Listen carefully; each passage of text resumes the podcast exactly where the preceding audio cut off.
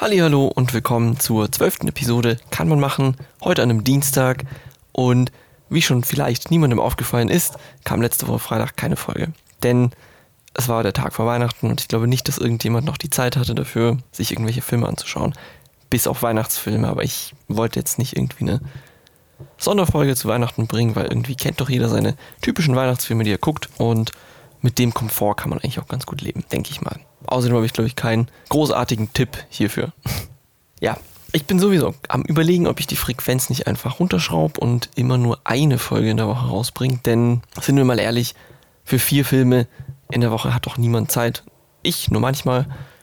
Deswegen, mm, ja, überlege ich mir das Ganze nochmal. Vielleicht starte ich auch einfach eine Umfrage und wäre super nett, wenn irgendwie auch Leute diese Umfrage beantworten mit, ja, einmal in der Woche reicht oder nee, ich brauche das zweimal in der Woche, weil sonst, keine Ahnung, bleibt meine Watchlist leer oder so. Ich weiß es ja nicht. Na gut, um nicht wieder weiter zu labern, starte ich direkt mit dem ersten Film, den ich heute dabei habe, nämlich La Haine.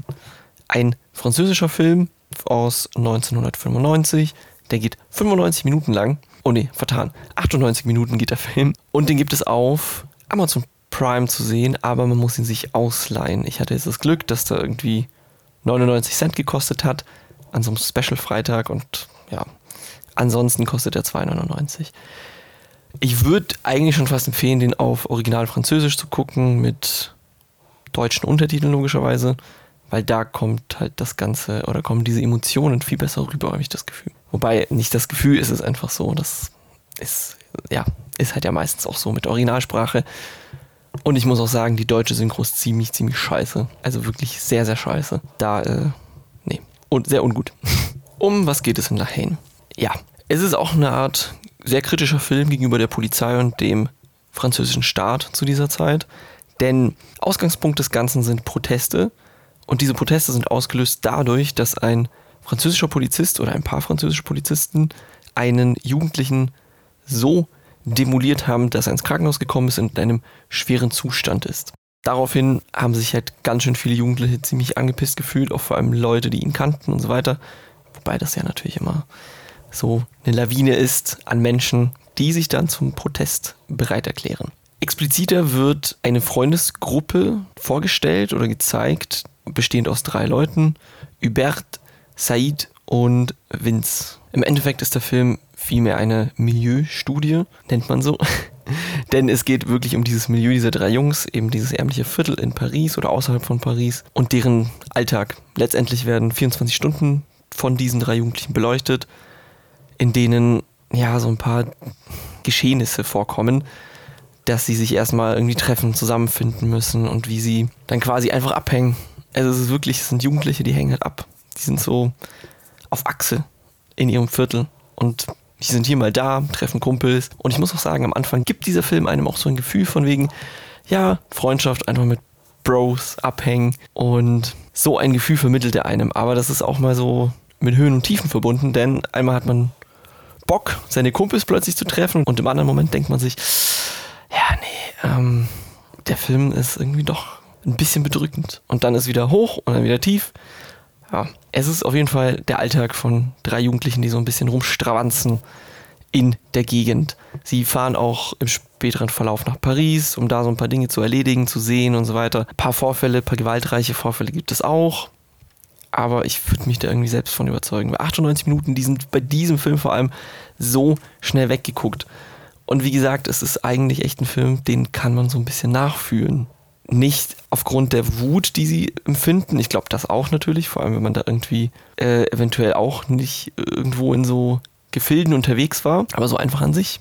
Dieser Alltag, diese Freundschaft, diese Ziellosigkeit und dass die drei letztendlich, weil sie aus ärmeren Verhältnissen kommen, ähm, keine Perspektiven haben. Und deswegen hängen sie halt auch einfach nur rum. Ja, auf jeden Fall ist der Film ziemlich, ziemlich gut. Ich glaube, das ist, also der ist auf jeder Klassiker- und Top 100 Liste, die es so gibt. Darum würde ich jedem empfehlen, diese 2,99, auch wenn es sein muss, 4,99 auszugeben und sich den mal anzuschauen, weil der gehört schon doch irgendwo in ein bewandertes Filmwissen dazu. In ein Filmrepertoire, kann man ja auch sagen, wenn es schon ein französischer Film ist. Genau. Also schaut euch den an, der ist super.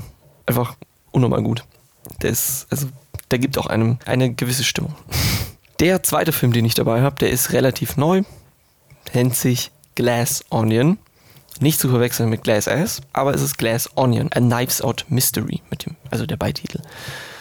Eventuell kennt ja auch der ein oder andere den ersten Teil, einfach nur Knives Out. In dem löst dieser Benoit Blanc auch eben einen Mordfall in, keine Ahnung, so einem Familienhaus und der Hausherr wird getötet.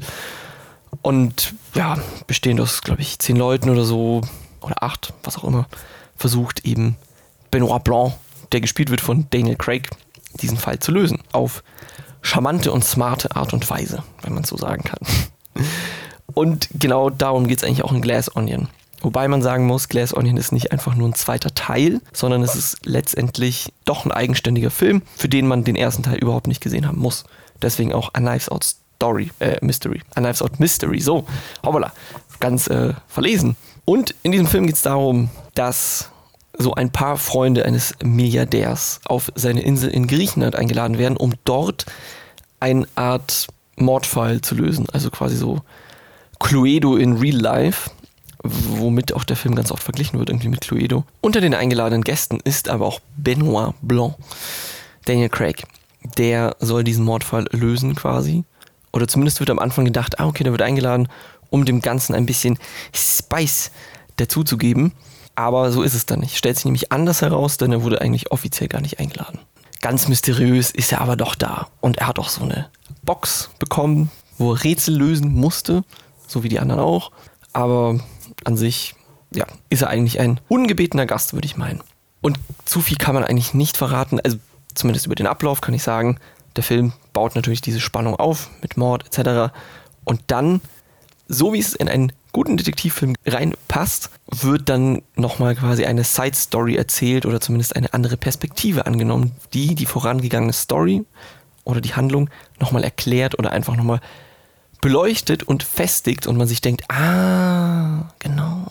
Ich glaube, das Gefühl kennen schon so einige in Filmen. Und darum kann ich nicht viel mehr über diese Story sagen. Außer, dass es eigentlich ein, ja, ein ziemlich gut gemachter Film ist. Also Corona wird mit einbezogen, Menschen tragen Masken, es gibt Schwurbler und es gibt so einige popkulturelle Referenzen, zum Beispiel, dass Daniel Craig einfach in der Badewanne sitzt mit einem orientalischen Hut oder ein, mit einer orientalischen Kopfbedeckung, telefoniert mit seinen älteren Freunden über Microsoft Teams, glaube ich, oder über Zoom und spielt währenddessen mit diesen Among Us.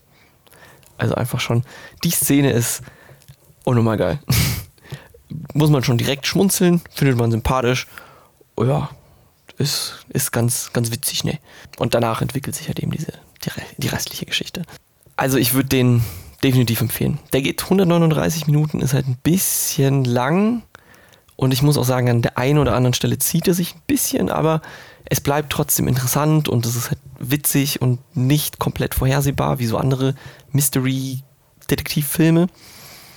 Darum lohnt es sich, den auf jeden Fall anzuschauen. Er ist halt kein Muss, natürlich nicht, aber wenn man so ein bisschen miträtseln möchte, mitdenken möchte und überrascht werden möchte, dann ist der Film eigentlich ganz gut, weil er ist doch einfach relativ leicht für einen. So, den kann man im Nu verzehren und dann passt das auch.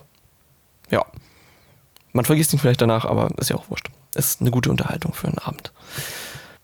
Gut. Somit bin ich auch am Ende des Ganzen und hoffe, dem einen oder anderen hat einer dieser Filme zugesagt und wird auch angeschaut. Denkt bitte dran, dass ich diese Umfrage starte mit der Frequenz, ob denn der Podcast jetzt einfach zweimal die Woche kommen soll oder ob sich die Frequenz senkt und der auch nur einmal pro Woche kommt. Weil ich glaube eigentlich, freitags reicht es theoretisch, wenn ich da einfach eine, Episode rausbringe und mein Gott, dann hat man theoretisch eine ganze Woche Zeit, sich zwei Filme anzuschauen, einen Film anzuschauen oder gar keinen Film anzuschauen und auf die nächste Folge zu warten und sich dann nochmal überraschen zu lassen.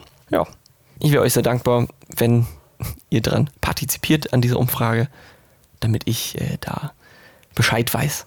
Also vielen Dank. Tschüss.